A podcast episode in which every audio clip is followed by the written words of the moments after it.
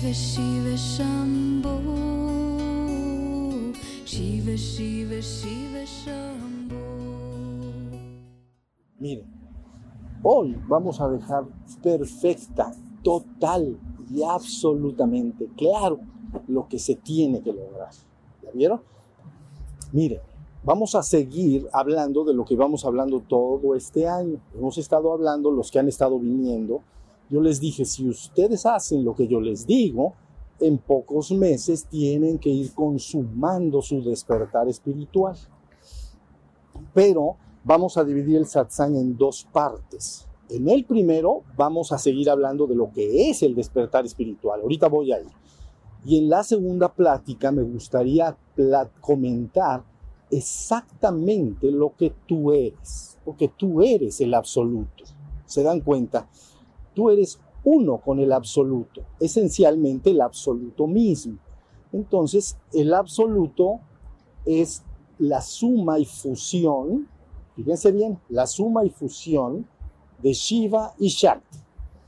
Entonces, Shiva es la conciencia, es lo que el que se da cuenta, es la conciencia que se da cuenta.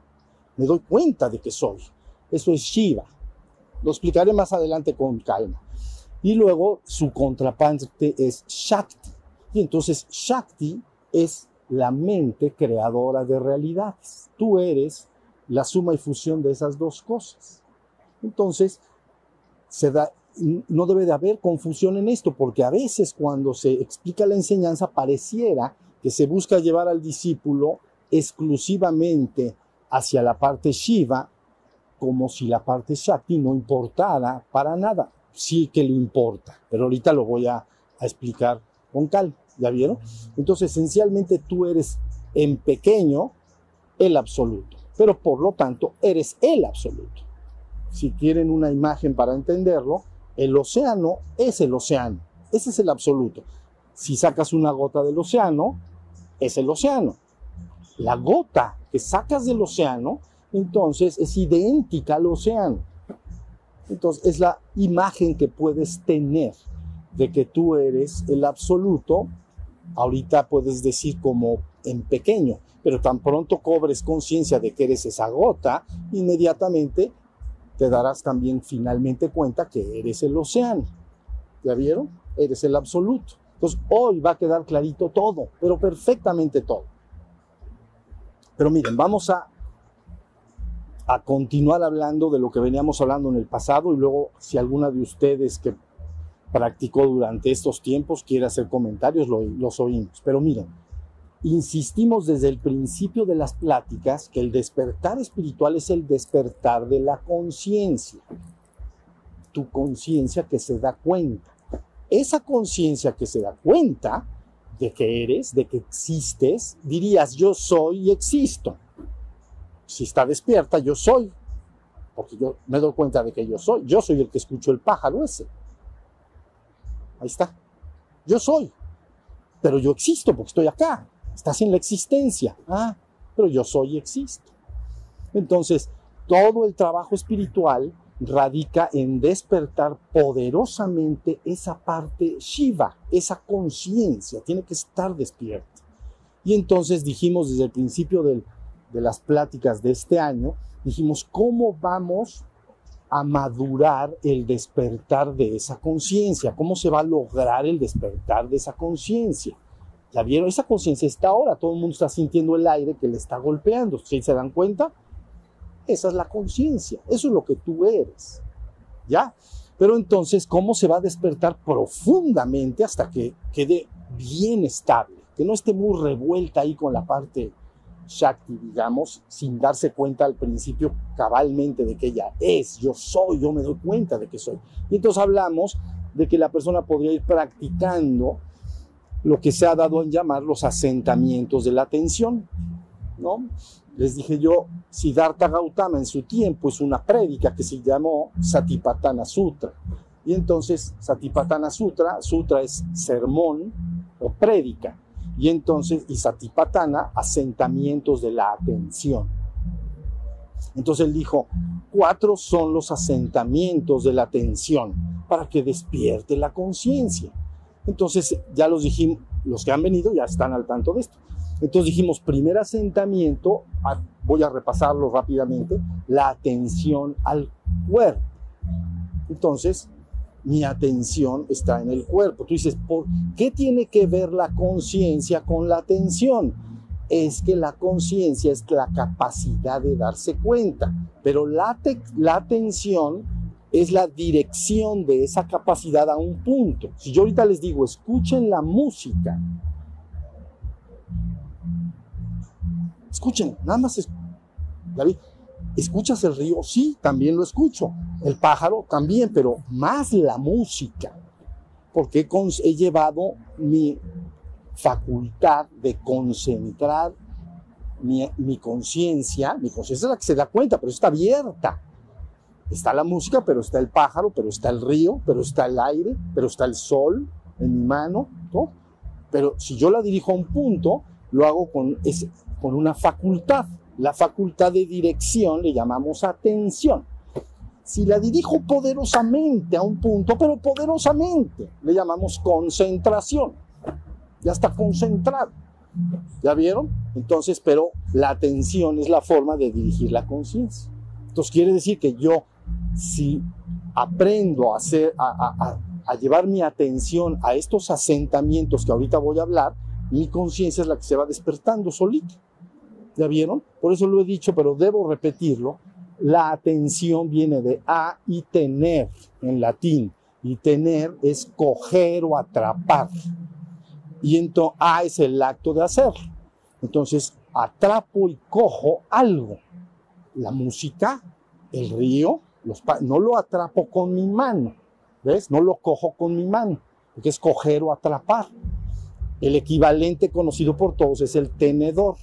Entonces, atención es tener, es hay tener, tener es coger en latín. Tenedor es la herramienta para tener o coger. Entonces con ello atrapo mis alimentos. ya los traigo a mí, ¿no? Lo clavo el alimento o lo, lo atrapo y me lo llevo a la boca. Entonces es un tenedor, es un atrapador, es una herramienta para coger y atrapar, no, no es un cuchillo. ¿Ya se entendió? No lo es, es, es un tenedor. Muy bien, pues entonces ya entendimos que lo que quieres despertar es tu conciencia, porque tu conciencia es Shiva, parte de la totalidad. Ahorita en la segunda les va a quedar todavía más, más claro esto. Pero como quiero despertar esa parte en mí, que le llamamos el despertar espiritual, porque el despertar de la conciencia es lo mismo que le llaman el despertar espiritual. Tiene que despertar la conciencia del ser que yo soy. ¿Ya vieron? Entonces, resulta que empiezo, en el caso de, lo que hemos hablado este año, Siddhartha Gautama promueve y dice, bueno, el monje debe estar atento del cuerpo y debe de estar atento del cuerpo tal y como el cuerpo está. Si está sentado, está atento de que está sentado. Si está recostado, está atento de que está recostado. Si, si está de pie, entonces verifica el estado de pie y si camina, verifica el estado caminando y si corre, vigila el estado corriendo. Entonces dice, ya vieron, primer asentamiento, estoy atento del cuerpo, pero entonces mi conciencia inmediatamente está involucrada. ¿Ya vieron? Está empezándose a madurar y a desarrollar. Entonces, dice, segundo asentamiento, atención a las sensaciones. Y entonces, atención al cuerpo, atención a las sensaciones, segundo asentamiento de la atención. Entonces, el segundo asentamiento está implicando, ah, ¿cuáles son las sensaciones que puede registrar el cuerpo? Son externas e internas. Entonces, las externas le llamamos que son captadas a través de los sentidos, por eso son sensaciones. Entonces a través del sentido de la piel puedo captar el viento que me golpea, puedo captar el, calor, el frío, el placer, el dolor, la punción y muchos si me pican con una aguja, si me golpean, ¿ya vieron? Es una sensación externa que me llegó de afuera. El aire me llegó de afuera. El frío me llegó de afuera. ¿Sí se entiende? Entonces, segundo asentamiento, atención a las sensaciones. Las, las externas son todo lo que llegue a través de tus sentidos, por eso se llaman sensaciones. Entonces, lo que te llegue en forma lumínica y, las, y el contraste de formas que aparecen es una sensación. Tú luego lo decodificas, pero eso es otro proceso muy complejo, el que dices eso es un árbol. Pero un recién nacido, si ve el árbol, tiene la sensación, pero no sabe que es un árbol. Y ve un perro y no sabe que es un perro y sucesivamente. Tú has pasado por un proceso, uy. Entonces ahí tienes sensaciones externas. Entonces lo que oigo, lo que escucho, sigue la guitarra dando. Y entonces ahí está la música. Y entonces, y luego el olfato. ¿Ya vieron? Entonces, y luego el gusto. Ya me llegaron todas de afuera. Yo tengo que estar atento a todas las sensaciones externas, visuales, auditivas, olfativas, en el sentido de la piel y gustativas, todas. Todo lo que estoy sintiendo afuera. Y entonces dice, si quieres calificarlas, las sensaciones son neutra, neutras, agradables o desagradables. Si me hacen así, me, acarician la piel, me agrada, es, me gusta. Si golpean mi piel, me desagrada, me disgusta. Igual es con todo. ¿Ya vieron? Si me da un sol directo, pero muy caluroso, muy quemante, y que me está quemando la piel, es desagradable. Y, pero, un, pero en un amanecer, si te da un poquito de sol, es agradable. ¿Ya vieron? Todas las sensaciones se pueden, si las quieres calificar, tienen que estar dentro de la polaridad por fuerza. La existencia de la polaridad no puede evitarse. Entonces, agradables o desagradables. ¿Estamos? Un sonido puede ser agradable, el canto de los pájaros, pero un, sonido chillante, un ruido estrepitoso, entonces es doloroso, entonces es desagradable. Está muy fácil. Entonces uno está ahí viendo que al estar atento de las sensaciones externas, eso es lo que de lo que me doy cuenta. Hace calor y llega un fresco de viento y me acaricia, me es agradable. Y así sucesivamente. Entonces, luego vienen las sensaciones internas. ¿Cuáles son las sensaciones internas? Todas las que puedas registrar detrás de tu piel. Entonces, tienes las posibilidades son hambre, sed, cansancio o vitalidad. Siento energía o me siento sin energía. Urgencia sexual, es muy conocida. Dolor, y nada más, placeres, algunos placeres interiores, pero realmente, ya vieron, por ejemplo, cuando se come, entonces, si tienes hambre y, te, y, te, duele el estómago, entonces es desagradable, nuevamente. Pero como empiezo a tener una sensación agradable, no solo en el gusto, sino adentro de alguna manera, ¿ya vieron?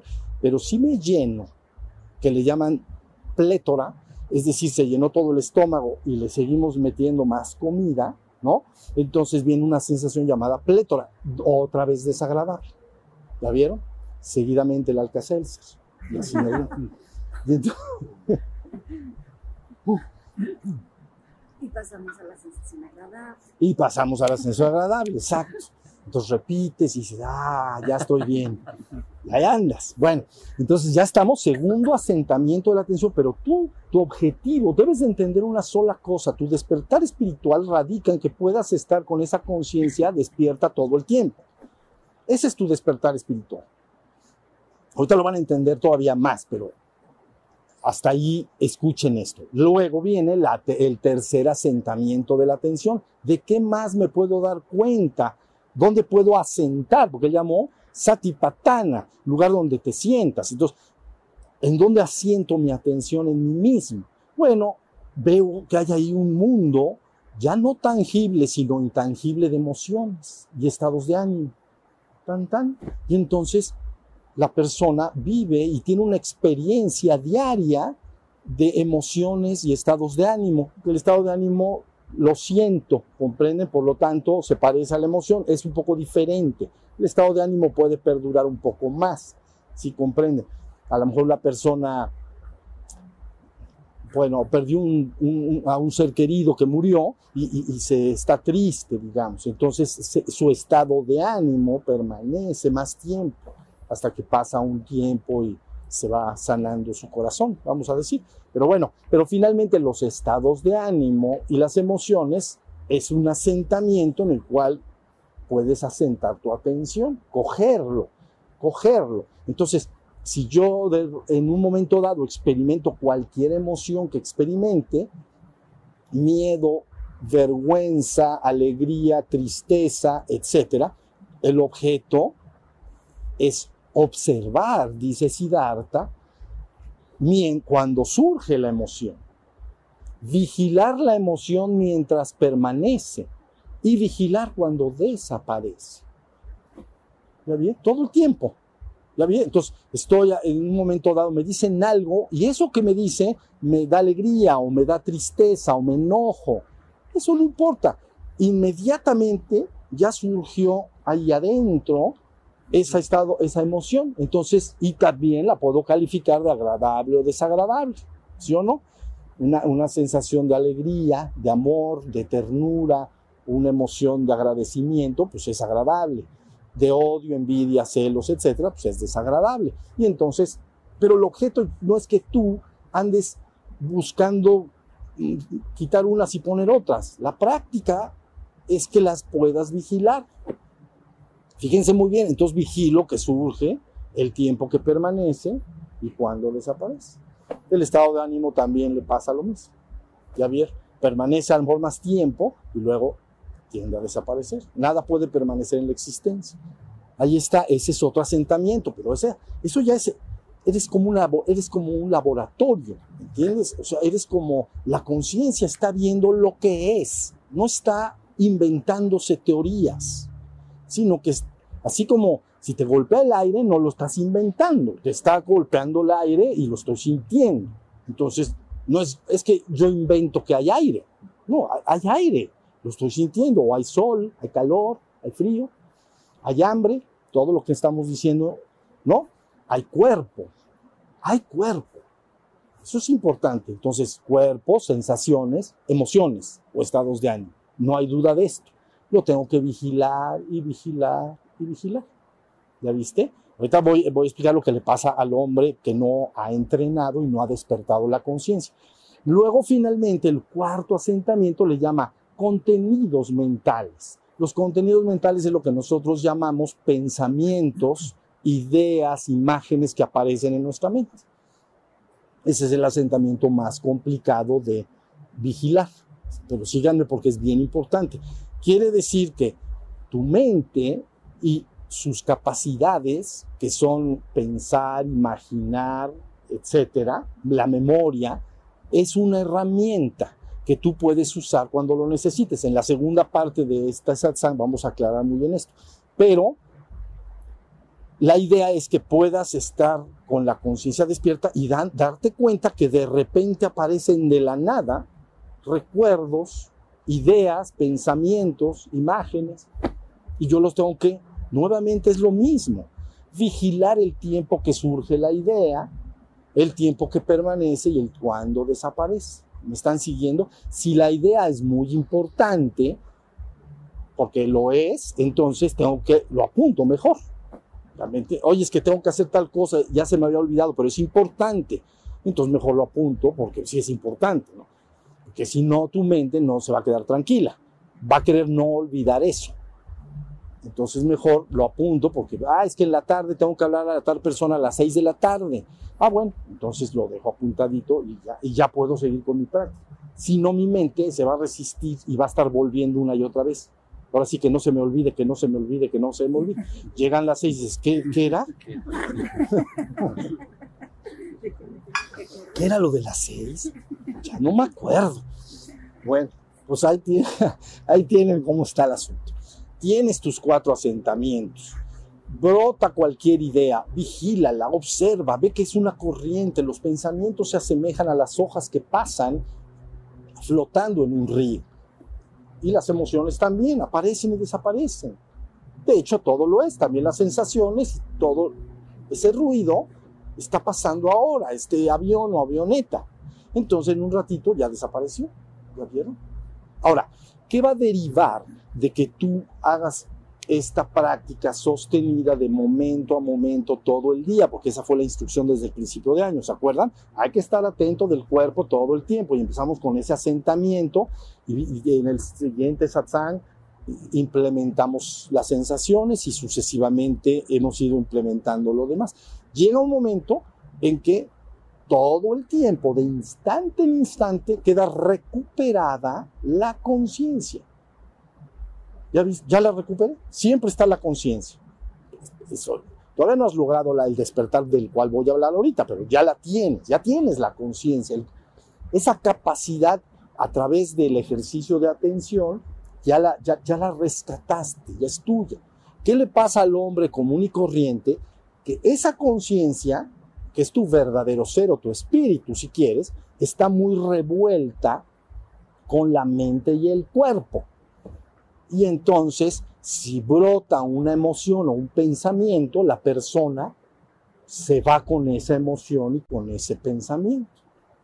Y deja de estar en la conciencia. ¿Sí me expliqué? Pero luego resulta que ya que se acabó ese pensamiento, al ratito brota otra, y otro, y otro. Bueno, ese es el escenario del hombre que llamamos dormido espiritualmente.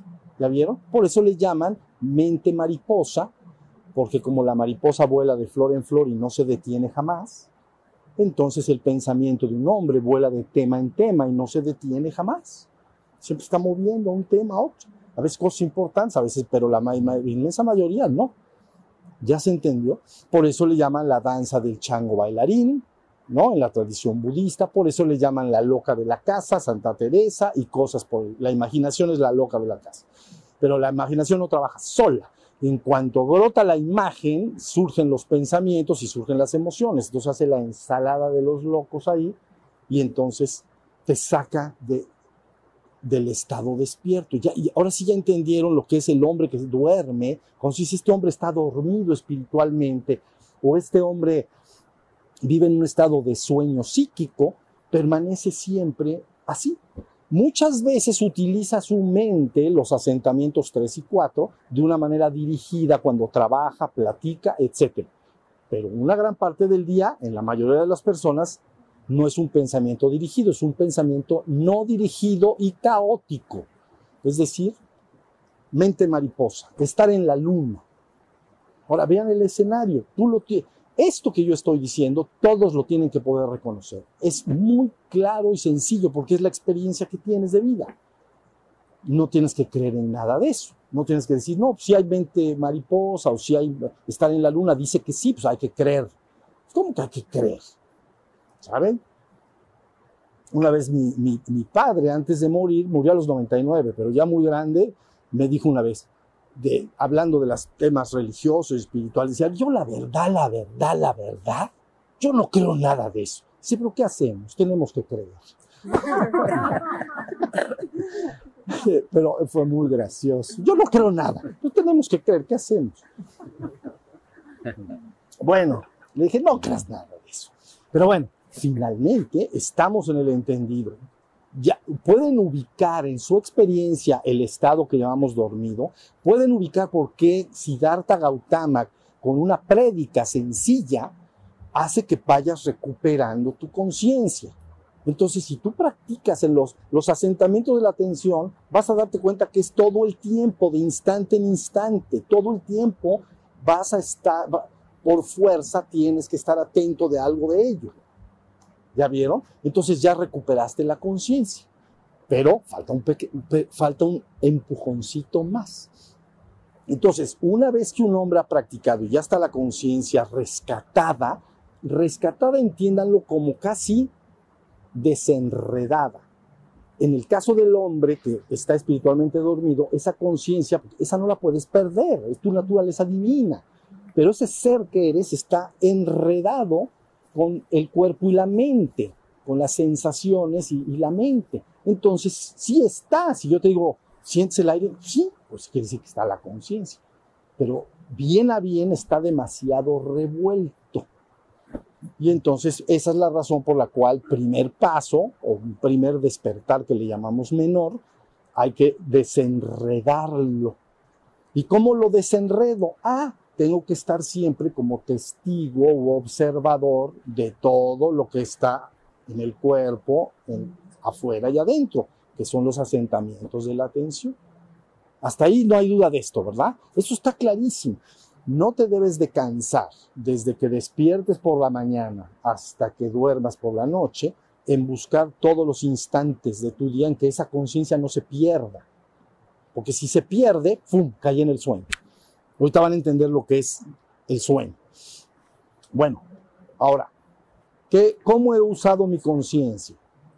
En el cuerpo, hacia afuera, con las sensaciones, las sensaciones internas y lo que sucede en mi mente. Pero todavía hay un poquito más. ¿Qué tal si esa conciencia busca estar consciente de sí mismo? Es un esfuerzo extra. ¿Ya vieron? Por eso en Oriente al espíritu que nosotros llamamos acá espíritu, le llaman Atman, que quiere decir sí mismo. El sí Atman, Atman, el sí mismo, mi propio e íntimo ser. Fíjense bien, esto es buenísimo. Entonces, ya que durante un año, medio año, dos años he trabajado para rescatar la conciencia, desenredarla debidamente, ¿Ya vieron? Entonces ahora también dedico algún tiempo en... Es como si el observador se quisiera observar a sí mismo. Es como si la luz de una linterna quisiera alumbrar hacia sí misma. Porque la linterna apunta hacia afuera y su luz alumbra afuera. Pero es como si esa luz, la linterna, le pusieras un mecanismo para que echara la luz para adentro. Y entonces cuando se dirige la atención a sí mismo, entonces cada vez soy más consciente de yo soy. Fíjense muy bien, nada más necesito que distingan esto. Yo soy, me doy cuenta de que yo soy. A eso le llamamos recuerdo de sí. ¿Ya viste? No me acuerdo de mi nombre de pila, que me dicen, ¿cómo te llamas? Yo me llamo fulanito de tal. No, ese es un recuerdo de la memoria y de la mente. Me acuerdo de mí mismo, se llama recuerdo de sí la atención, esta de la que estoy hablando, todavía en mis prácticas cierro mis ojos o veo al piso y busco ver a sí mismo, a mí mismo. Ahorita lo pueden hacer y si lo hacen, ya me acordé de mí. Yo soy, yo soy el ser, porque estoy alumbrando, la propia conciencia está alumbrándose a sí mismo.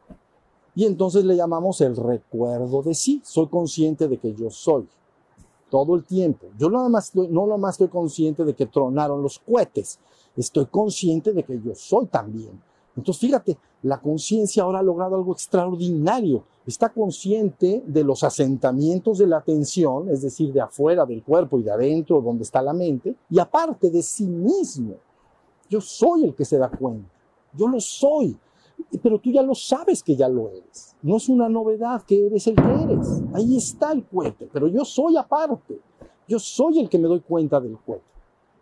Ahora le llamamos recuerdo de sí. Fíjense muy bien, porque aquí está el detalle.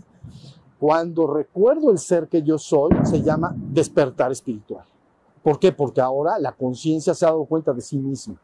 Yo soy el ser que soy con, con bastante fuerza. Me doy cuenta de que soy. No me olvido de mí mismo. Algunos de acá han tenido esta experiencia, ¿saben a lo que me estoy refiriendo? Sí. Me levanten su mano, ahí está. Ya ven, eso está facilísimo, porque tú eres el ser. Entonces no es ninguna novedad que lo puedas hacer, la verdad. Pero ya que lo haces, ahí viene el, el secreto. Ya estoy consciente de mí. porque ya no me voy a olvidar de mí mismo, voy a hacer mis actividades diarias. Entonces empiezo a hacer mis actividades diarias. Entonces al ratito me olvido de mí y ya estoy caminando, ya me estoy bañando, ya me estoy vistiendo y desayunando, ya estoy hablando por teléfono, ya estoy trabajando, cuidando a mis hijos, haciendo lo que hago, yéndome al trabajo, pero ya me olvidé de mí. Entonces, me quedé dormido espiritualmente. ¿Ya viste? Porque hay gente que dice, no, es que yo soy bien atento. Sí, pero eres atento del cohete. Pero de ti mismo, Tienes que ser consciente de ti mismo. Y hay el cohete. Ahí está el cohete, pero también soy consciente de mí mismo. ¿Sí se entendió? Esto que les estoy diciendo es extraordinariamente importante.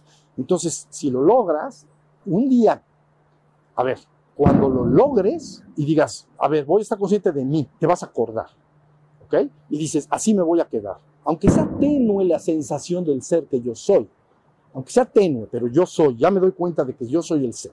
Ya parte de mi conciencia y de mi atención está sobre mí mismo. Yo soy y ya no me voy a olvidar de mí. Ahí me voy a quedar. Entonces no te vas a dar, cuando las personas empiezan sus prácticas, no se dan cuenta en el momento que se olvidan de sí.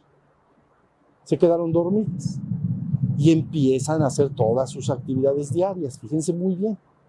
Y luego me olvidé de mí. Y entonces recuerdo de mí. Y entonces ahí te vas a dar cuenta, ah, estaba yo consciente y, me fui, me quedé dormido. ¿Cuánto tiempo? Depende de la persona. Espero que no pase más de un día. Pero eh, vamos, porque son tres horas. Entonces, ya me doy cuenta de mí otra vez. Ah, y esas tres horas no estuve consciente. Y tú vas a saber que en ese tiempo no estuviste consciente. Y hiciste todo. Porque, bueno, pero ¿cómo, ¿cómo sin estar consciente hice todo lo que hice? Hablé por teléfono, me bañé, me desayuné, hasta manejé y resulta que no estaba yo consciente. ¿Qué es esto? Es como un misterio. ¿Cómo algo que no es consciente puede hacer todo lo que yo hice durante esas tres horas? ¿Están entendiendo lo que digo? ¿Cuál es el objetivo? Entonces, por eso los asentamientos de la atención son bastante útiles para que la persona vaya fortaleciendo esa conciencia de ser más y más y más y más. Hasta que llegue el momento en que ya es fuerte, la dirijo hacia mí y entonces ya estoy consciente de toda la existencia, porque fíjate muy bien, todo de lo cual tú eres consciente está en la existencia. ¿No? El cuerpo está en la existencia, los sonidos están en la existencia, las emociones, como las puedo percibir, están en la existencia. Soy consciente de todo lo que está en la existencia, pero añadí una cosa más, estoy consciente de aquello que no está en la existencia, el ser que yo soy. Ese nunca ha estado en la existencia. Sí está en la existencia, pero no cambia como todo cambia en la existencia. Es la única parte en ti que es inmutable y eterna. Porque siempre que estás en ese ser, no ha cambiado. No es como un estado de ánimo que apareció, ya estoy alegre, porque recibí una buena noticia. Bueno, ya pasaron dos, tres días, ya se me bajó la alegría, ya estoy otra vez normal. ¿Ya viste? Cambió. Todo lo que está en la existencia está cambiando todo el tiempo. ¿Sí se? Pero el ser que se da cuenta de los cambios de la existencia, ese ser en sí mismo no puede cambiar jamás. Siempre es la misma conciencia, idéntica. Puede atestiguar algo diferente, puede atestiguar frío, puede atestiguar calor, pero él es la misma conciencia. Lo que cambió fue lo que percibí en la existencia. En la existencia percibí frío, ahora percibo calor, pero la conciencia misma que yo soy siempre ha sido la misma. Entonces empiezas a conocer tu parte inmutable y eterna. ¿Ya se, ¿Sí se está entendiendo? Ese es todo el trabajo. No hay que hacer más, pero no hay que hacer menos. Una vez que te has despertado ese punto, se dice, cuando hayas logrado la conciencia del Atman, Atman esencialmente es uno con Brahman. Entonces, ese ya es el despertar mayor. Eso a platicamos un poquito más adelante ahorita en la otra plata. ¿Ya se entendió? Entonces, en, el hinduismo se dice Atman, tu verdadera naturaleza es Atman, y Atman es uno con Brahman. Brahman quiere decir en español el absoluto. Atman es la gota de agua, el absoluto es el océano, pero el océano y la gota de agua son lo mismo. Tu gota de agua que tú eres, si te avientan al océano, te vas a fundir con el océano y te vas a convertir en el océano. Y entonces no, no había ninguna diferencia, es de la misma naturaleza. Por eso dicen, en, ya medio la cosa con, con varias vueltas, el hijo es de la misma naturaleza que el padre. ¿Ya? Entonces, eso es lo que quiere decir. El hijo es de la misma naturaleza que el padre. ¿El padre dónde está? pues allá en los cielos, en la trascendencia. Ni se mete en la existencia, ni le importa. Pero el hijo lo echa. Ahora tú vas a arreglar todo. Ya se descompuso todo, échalo a arreglarlo todo. Y entonces ahí viene el otro, ay, pero ¿dónde le hacemos? Y entonces, pero el otro no se mete en nada, ese mira, tranquilito. Entonces ahí tienes. Atman es uno con Brahman. Atman es Brahman. Por eso de las cuatro máximas del hinduismo, los Vedas son cuatro. Al principio de los Vedas hay cuatro frases, ya las he hablado, hoy no, pero las he hablado y, comentado en otra oportunidad. Una es, Atman es uno con Brahman. Es uno de las cuatro. Atman es uno con Brahman. Entonces, ah, el absoluto que estamos buscando lograr es Atman. ¿Y qué es Atman? Es el sí mismo. ¿Y qué es el sí mismo? Pues es lo que eres, es tu ser, es lo que ya eres. ¿Me estoy explicando bien? ¿Me están siguiendo hasta acá? ¿Seguro? Entonces, toda la idea del trabajo es entender por qué hacemos lo que hacemos, por qué se hace lo que se hace. Y aunque se hace en la vida jugando, practicando día a día, si tú lo logras rescatar a esa conciencia, fíjate bien, esa conciencia es Shiva, eh, esencialmente hablando, en el contexto de, de, que estoy hablando de la trascendencia, se llama Shiva y la existencia se llama Shakti. Eso lo hablaré en la siguiente plática. Pero tiene, y tú eres esas dos cosas fundidas en una, no lo puedes separar. Por eso se dice Shiva y su Shakti son inseparables como el fuego y el calor. Hay fuego, hay calor. Entonces el calor es Shakti y el fuego es Shiva. Entonces Shiva es Shakti, Shakti Shiva. Ya se entendió, pero eso lo que, lo que quiero que entiendan es qué es lo que se tiene que lograr. Despertar la conciencia una y otra vez. Entonces empezará tu camino en el cual te darás cuenta de que estoy, a través de las prácticas, ya estoy más atento, ya estoy consciente. Y empezarás a exponerte a la vida. Es decir, puedo estar consciente hablando con otros. Ahí se roncan todos.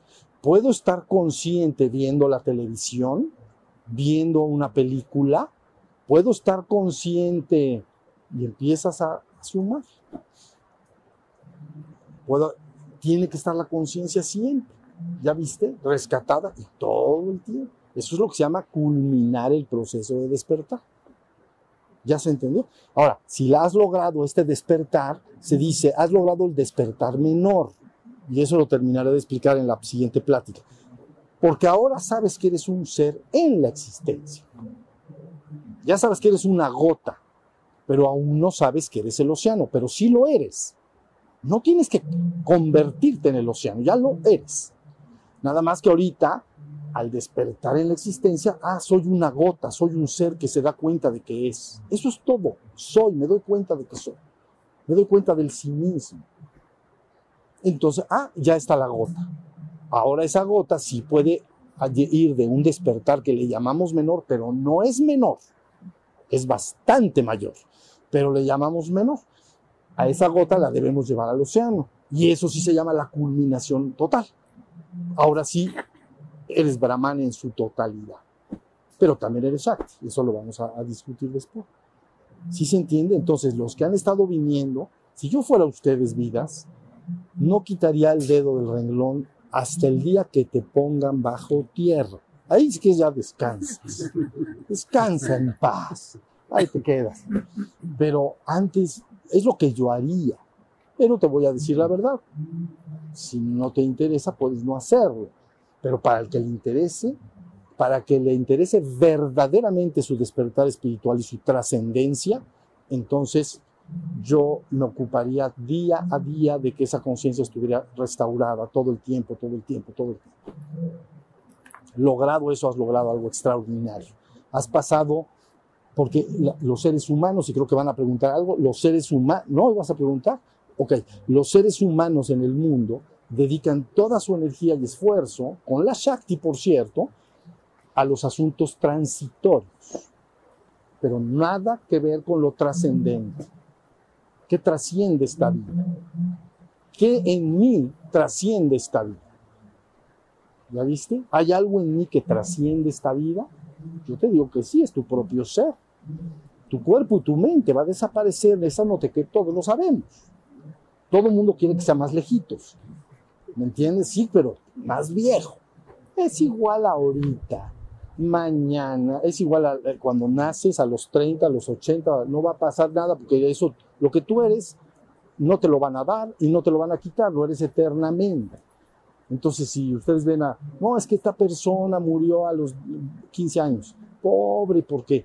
¿Qué po- no le pasó nada. Como ser, como experiencia humana, pues sí, no, no tuvo una experiencia, ¿no? No llegó a ser adulto, a lo mejor pudo construir una familia, cosas por el estilo. Pero como ser, no te pasa nada. La muerte no es nada para mí y la muerte no es nada para ti. No es nada. Nunca será más que una ilusión. Porque tú eres el ser.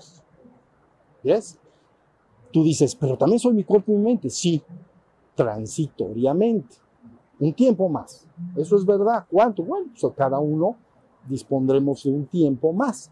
10, 20, 30, 40, 50 años. Aquí jovencitos acá, pues pueden estar 50, 60 años acá. Pero finalmente, si le echamos 300 para adelante para que no vaya a fallar, caput.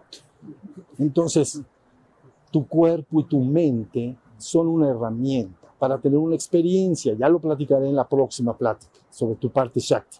Son una herramienta para tu experiencia, pero no son el ser que eres. Son una herramienta del ser que eres, en el sentido estricto de la palabra. Ya al final, cuando eres Brahman, como eres el absoluto, eres todo. Eres tu cuerpo, tu mente y todo, pero eso es, ya lo explicaré en la próxima oportunidad, ¿sale? Entonces, duda sobre esto y si no, descansamos. Qué bonito está el día hoy. No molestaron mucho los... No, ¿verdad? No.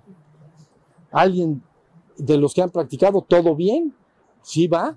Acuerdo. A ver, viene vida mía. Sí, ¿Cómo te llamas? Karina, Karina, a ver, ¿qué te oigo? eh, ¿influye algo este, o modifica algo si sentimos más emoción o menos emoción? O sea, si, eh, como que también el objetivo es buscar no estar tan desequilibrado emocionalmente o no importa, simplemente es como darte cuenta de todo eso al mismo tiempo. Eh, ¿A qué te refieres con des- de muy- mucha emoción y desequilibrado Ah, que emocionalmente? afecten las, emociones. Uy, mira, eh, cada persona es más o menos receptiva emocionalmente hablando. Alguna, eh, la mujer por naturaleza, a veces, no siempre, pero a veces es un poquito más sensible emocionalmente hablando que el hombre. Pero un hombre bien trabajado también este, desarrolla esa parte, se, se hace intuitivo y se hace un corazón bien abierto. Pero no importa eso. Lo importante ahorita para el efecto del despertar es entonces que te des cuenta de ello. Ni modo, si eres un pollo, corazón de pollo, eres un corazón de pollo que sientes todo, pues ni modo, vida mía. Entonces es bonito sentir. Entonces, a veces es doloroso, ya lo sabemos, ¿ves? Porque las emociones son agradables o desagradables, ¿ves? Pero una vez que hayas despertado, te voy a tener una noticia por anticipado. Tu verdadero ser tiene ciertos atributos naturales y uno de ellos es el amor incondicional. Entonces tu corazón solo experimentará ese amor. Y otro atributo es la, la armonía perfecta y la paz y la gracia. ¿Ya viste? Un estado de gracia plena, de dicha, que le llaman ananda. Porque el ser que yo soy y que ustedes son junto conmigo, tiene, no es, es, es conciencia, pero en su parte existencial tiene, su parte Shakti, pues, tiene un sentir. Y ese sentir, entonces, cuando se ajusta verdaderamente a la conciencia del ser que eres, son puras emociones extraordinariamente hermosas. Y entonces, todas las emociones que te hacían sufrir habrán desaparecido para siempre. ¿Ya viste?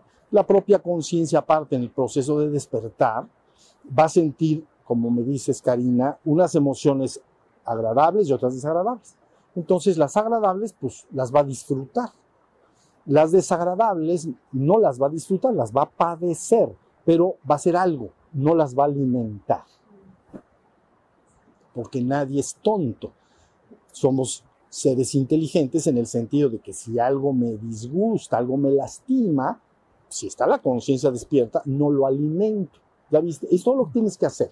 No es, es que, ¿cómo le hago para quitarme esto? No quites nada. Nada más no lo alimentes. ¿Ya viste? Si una persona es miedosa, te voy a poner un ejemplo. Una persona es miedosa y se la pasa viendo películas de terror, pues bueno, para ella hace, dicen por ahí, para ti haces, para qué las ves. Estás alimentando, ¿sí se entiende? Nada en esta existencia puede vivir si no lo alimentas. Nada. ¿Ya viste? Entonces, de alguna manera, el, esas emociones que tú me dices que son desagradables y que eres consciente de ellas, ok, mientras las padeces, tu objetivo es que la conciencia las observe. Con el tiempo no las vas a alimentar y con el tiempo lo que no alimenta se desnutre y lo que se desnutre finalmente desaparece. Pero la pregunta que me han hecho mucho, ¿qué siente el ser? O, es pura conciencia y no siente nada, es seco. Entonces, para darme a entender, he dicho, el ser, ser, ser, es seco, es conciencia. Seco, seco, pero seco. No siente nada, el ser.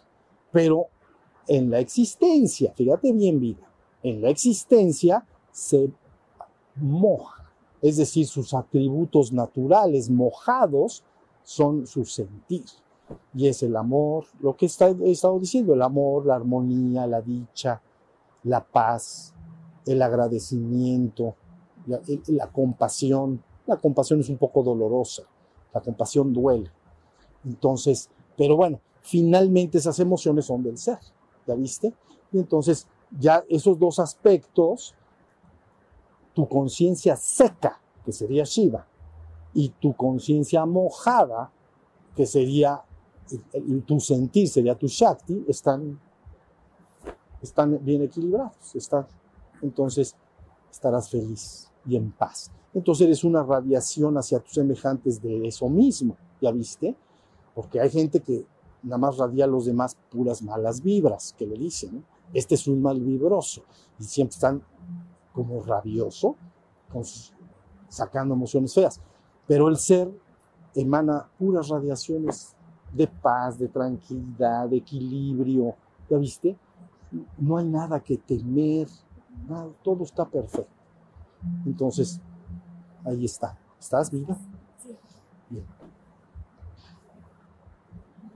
Yo les, les comparto que cuando dices esta frase que no me tengo que volver el océano, sino ya soy, mi corazón brinco de alegría. Tiene que brincar. Porque es, ¿sabes qué? Es recordar lo que es. Entonces, nada más, dense cuenta de algo, mis vidas. Yo nunca he hablado de creencias. Nunca. Yo lo, todo lo que he dicho acá, ustedes lo pueden pasar por el ojo de la experiencia personal. Entonces, a lo mejor esa parte de tu propio ser, cuando escucha, yo soy el océano, yo soy el absoluto. Ahorita lo vamos a hablar en la segunda plática. Brinca y, dices, ¿qué es esto? Por eso cambia la palabra. En la existencia hay amor, hay paz, hay dicha, hay gracia, gracia plena, pero aún no hay gloria. Entonces la gloria se reserva al otro, al, al océano. ¿Ya viste? Entonces se reserva la palabra, es gloria. O sea, ser lo que somos es, o sea, no, es inefable efectivamente. Yo me doy a entender y les voy a explicar en la segunda oportunidad bastante bien esto. Pero la experiencia es inefable. Es inefable como la experiencia que tú tienes del dolor. Entonces tú me dices, yo te digo, ¿te ha dolido una muela o un diente picado? Y vamos a decir que sí te haya dolido, ¿no? Sí. Entonces, explícamelo.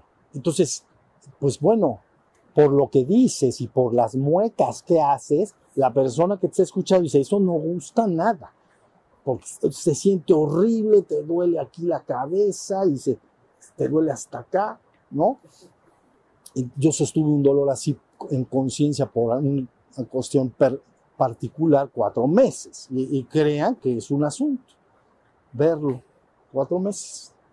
Nada de que salí corriendo, sáquenme la mano. Entonces, pero bueno, lo que quiere decir es, la experiencia de vida no se puede transmitir. ¿Sí se entendió? Entonces, lo que sí se puede, lo, tienes que tener. Por eso se dice, la vivencia del océano es inefable porque no se puede comunicar con palabras. Yo me voy a entender bastante bien y, y ahorita en la oportunidad que sigue voy a explicar esto lo mejor que pueda. Pero la experiencia, experiencia está para, no para chillar, no para brincar, no sé ni para qué. No sé para qué. Así, no sé para qué. De lo que somos. Y sabes, lo ha sido por siempre y para siempre. ¿Sale? Y van a entender por qué estamos, por qué, cuál es la situación del hombre actual y en qué situación se encuentra. Pero les traigo siete llaves. Ya les hablaré en la siguiente plática. ¿Sale? Bueno, algún comentario. Bien. A veces en mi vida diaria tengo ganas de mejorarme y de trascender un poco lo, lo, que veo todos los días, de ser una persona más conectada con mi interior. Pero me enfrento con malos hábitos que tengo y siento como si fuera una corriente que me llevara, como si tuviera una, un modo de operar que me lleva por ese camino. Y quería saber si tiene alguna frase, un mantra o algún consejo para evitar que esa corriente te lleve por un hábito que sabes que no contribuye a tu desarrollo. Mira, te voy a explicar, lo que tú dices es bien importante. Cuando se dice que hay un hábito de corriente o forma, ya se hizo un surco, así se llama. Te voy a poner un ejemplo. Imagínate una, una montañita de arena, ¿no? Y le echas una gotita arriba de agua.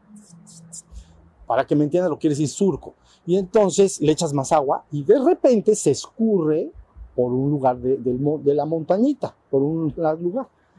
Entonces, si le sigues echando más agua, casi con seguridad va a seguir siguiendo ese surco. Para que hiciera otro surco, tendrías que echarle bastante más. Y entonces a lo mejor se, se desparrama y agarra otros caminos. Pero ese surco es del que tú estás hablando.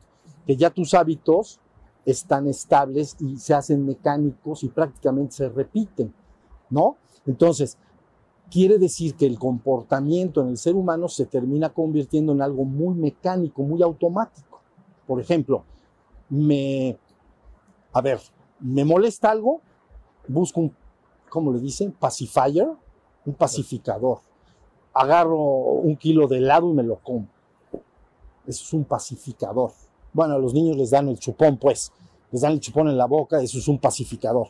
Entonces, los hombres están llenos de pacificadores. Entonces, si me enojo, ¿cuál es el pacifier? Pues uno dice, no, pues mi, pacificador, porque estoy enojado, es me emborracho. O X, o lo que sea. Pero eso, luego romper ese surco se convierte muy complicado. ¿Ya viste? Porque se repite y se repite. Es lo que estás diciendo, entiendo bien, ¿no? Bueno, se queda marcado. ¿no? se queda marcado el surco. Entonces es como una corriente que ya está hecha y cuando se suceden los eventos propicios va a ir por el mismo lugar. Es decir, si la gota cae, se va a ir por ese surco. Lo único que puede cambiar verdaderamente todo es la conciencia. Te voy a decir por qué.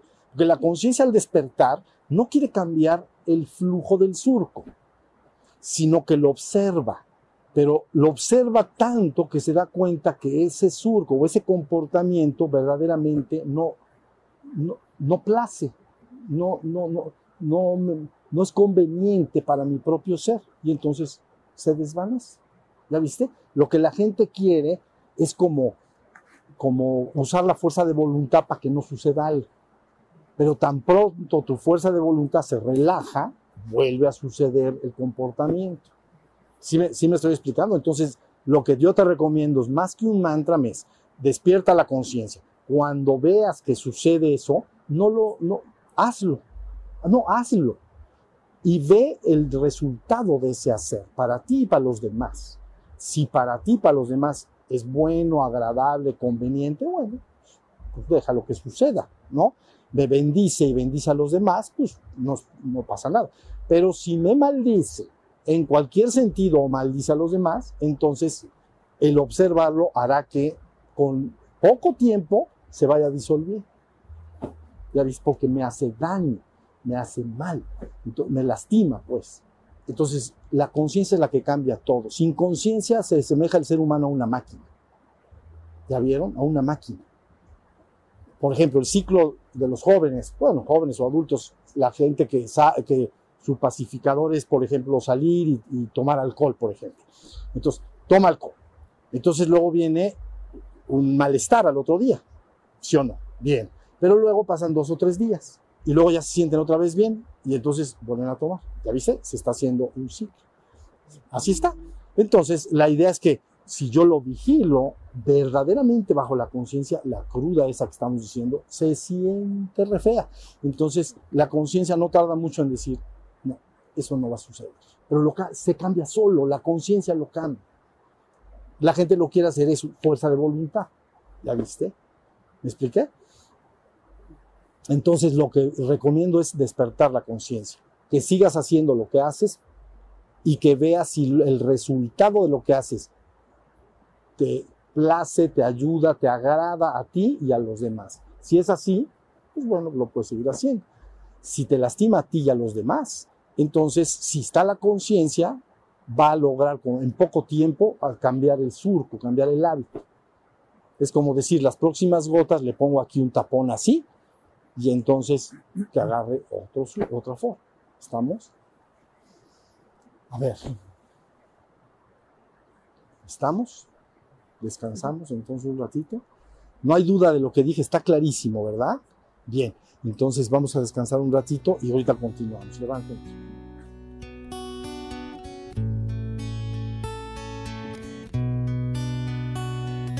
Shiva, Shiva, Shiva. Shiva, Shiva.